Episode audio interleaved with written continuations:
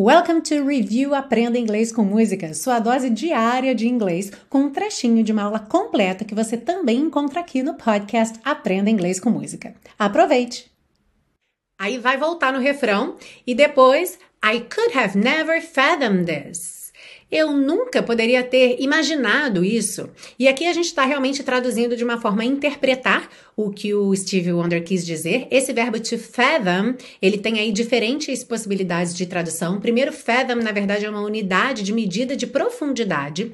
Como verbo, nós temos na definição descobrir o significado de alguma coisa e também entender por que alguém age do jeito que age. Aqui, como ele está falando do amor, e ele diz: Eu nunca poderia ter fathom this, tanta alegria, amor e carinho que você me dá, que ele vai dizer aqui nas próximas linhas.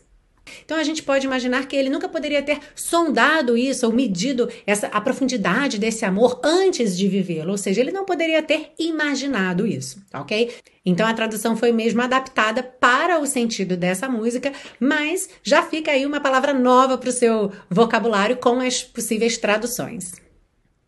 I could have never fathomed this, such joy, love, and tenderness that you give to me. For the love I feel inside, it's so wonderful I can't hide. Ah, e se você busca um curso de inglês passo a passo com a minha orientação, conheça o Intensivo de Inglês da Teacher Milena, meu curso de inglês que te oferece 30 dias de garantia incondicional. Saiba mais em www.intensivo.teachermilena.com.